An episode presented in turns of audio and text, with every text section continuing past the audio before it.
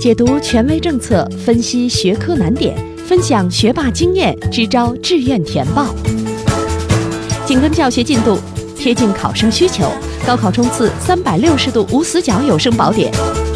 宋小南工作室倾情奉献。欢迎来到由宋小南工作室制作的升学 FM，我是宋小南。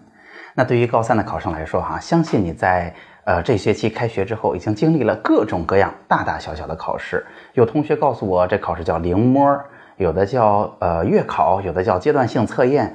但是哈，这些考试的重要程度都没有办法跟我们即将迎来的十一月上旬的期中考试进行对比。一方面哈，呃，听过我节目的家长们，您都知道。这次考试呢，可以它的重要性可以排在高三整个考试的前五。第二呢，就是这一次考试是在第一轮复习当中唯一一次。在比较合适的时候，对我们的基础知识和学习方法进行一个系统性的检验和反馈，所以这次考试的重要性是非常非常高的。那也因此，我们也要动真格的了啊！我们会有两期节目，这一期呢，给大家分享一下，作为一个高三考生的家长，我们如何协助孩子来进行备考。那下一期我们会为大家分享一下。作为一个高三的考生，我们应该如何在这样的大考的备考过程中，能够积累经验，为未来的高考能够进行一个模拟的演习？好，今天的内容就要开始了。那我们今天呢，呃，主要给大家分享两部分的内容。第一个，那显然就是在备考当中最重要的，那就是心情的问题。因为啊，作为家长，其实嗯，不太适合去代替老师的角色，帮着孩子制定学习计划，帮着孩子去做监督的工作。但是啊，家长作为您的身份，最合适的其实是去处理孩子的心情。这个心情在整个高三里边最典型的，那就是考前的焦虑。那考前焦虑啊，常见的原因有两个，给大家分享一下哈。第一个就是，其实在过去的考试过程中形成的一种很神奇的不安全的感觉。什么叫不安全？比如说我在过去的考试呃过程当中，偶尔有一次考次了，或者连着几次考的效果并不好，并不满意。这时候呢，老师专门找家长去了学校，或者老师批评了孩子，那家长回来可能也很生气，对孩子一顿狂批，甚至打过孩子。那孩子呢就会觉得很不安全。那如果我考试考得不足够好，会不会爸爸妈妈就不爱我了？会不会我要面对一顿这样的批评？所以他可能就会紧张。第二呢，还有一种特别特别夸张的做法，就是有的时候我会听说有的家长和甚至是学校的老师哈。会提醒孩子这么做，说高考啊太重要了，一分都不能多丢。所以你在考场上应该怎么做呢？我们应该算清楚每一个题要拿到多少分。一旦啊你在你能拿分的地方多失了分，你就一定要算计着在后面的考试当中把这个分数再找回来。大家想想看，这样的考生考试压力会有多么的大？那除了这种不安全感以外，其实还有一些在生活中。经常会预料到的状况哈，您经常会遇到，会给孩子造成不良的这种心理的预期。比如说哈，我会发现，尤其是在高三下学期到四月份左右的时候，有很多孩子都会出现巨大的考试焦虑，以及他们会有一个很难解决的问题，就是为什么我会，我考不出来？那这样一个观念是怎么来的呢？哈，据我的调查，我会发现，你会，但是你考不出来，最常给孩子说的人不是班主任，也不是家长老，也不是家长。更多的是他在外边上辅导班的老师。那我并不是说上辅导班的老师他故意的要给孩子说啊，我做不到，但是我说你很好，呃，这样我才能给家长交差，不是这样的哈。我相信这些老师也都是呃非常认真负责，并且追求一份跟孩子共同进步的成就感的。但是哈，大家想想看，毕竟他拿了您的学费，这些老师是有他的压力的。那在这个基础上，他也希望。呃，在考试没有达到家长或者孩子的呃心理预期的情况下，能给孩子一个不错的解释或者一个不错的心理安慰，所以他们慢慢的就会说，其实你的实力是够的，以你真实的实力，你能考到多少多少分儿。但事实上，为什么我们总是考不出来？可能我们心情呃心理调节有点问题，可能我们临场发挥有点问题。久而久之。这些同学自己也就相信了，他会觉得说，哎，我在考场上为什么总是发挥出不出来？我总是紧张，我总是考试状态不好。如此一来，这样的暗示就让他们越来越不好了。那这两天也有一个家长在私下问了我这个问题，我也给大家分享这个例子哈。这个同学呢，之前的成绩非常好。呃，偶尔从高二下开始，呃，可能有一些成绩有一点滑坡，然后呢，孩子就变得越来越没有信心了。孩子现在提了这么一件事儿，说我最想问的是，我的英语单词没有问题，但是我为什么在都能读懂的情况下，我的阅读还会出错？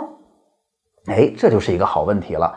那当我看到这个问题之后，哈，因为见过的同学太多了，我可以直接告诉这个家长他的答案，那就是，其实啊，孩子心目中对于单词的要求可能还是有点低了。因为大家知道哈，阅读这样的内容，嗯，其实在考场当中占了不少的分数，它的最核心的基础就是词汇。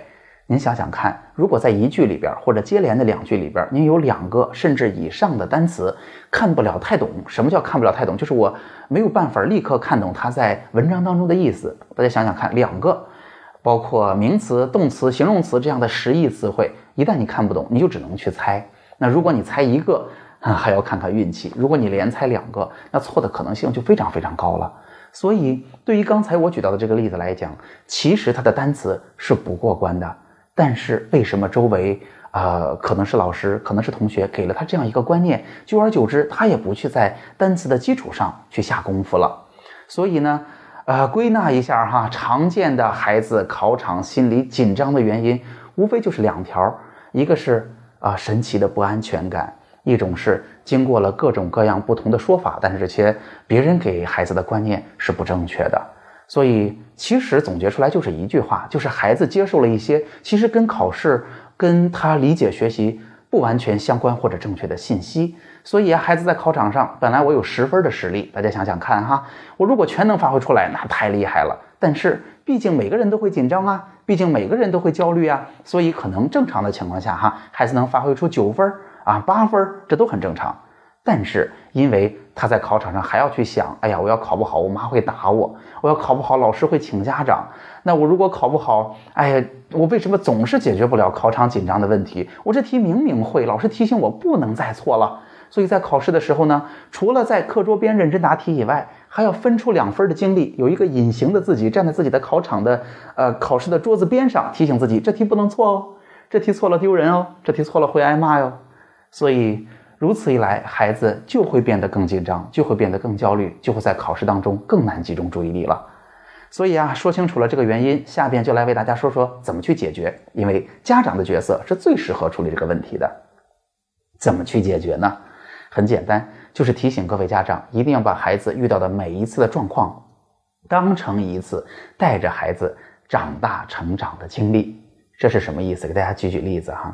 大家想想看。十七八岁的孩子在这个年龄，他什么擅长，什么不擅长？那我相信，首先体能擅长哈，孩子到了十七八，您已经跑不过他，跳不过他了。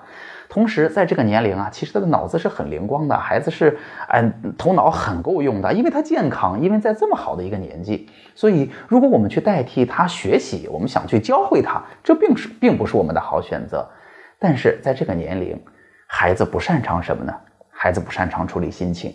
大家想想看，十七八岁的孩子遇到压力、遇到困难，他真的会睡不好觉，真的会吃不下饭，真的会一蹶不振。那怎么办？考试还好办，因为老师会在学校里讲例题，老师会在学校里讲解题思路，我会带着你一步一步这么做。你发现，哎，我会了。那学校里有一点很难教会同学们，就是怎么去处理心情。当我们遇到压力的时候，我们怎么办？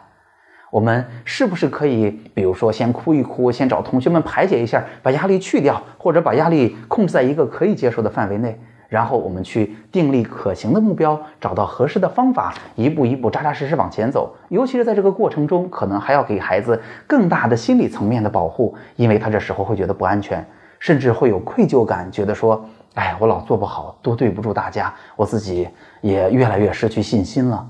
所以啊。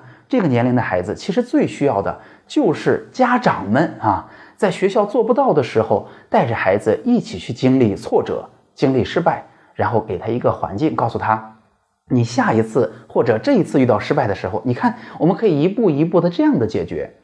我家里可以给你一个安全的环境，没关系。妈妈看到了你非常难过，那我也很难过，但是我相信你可以做好。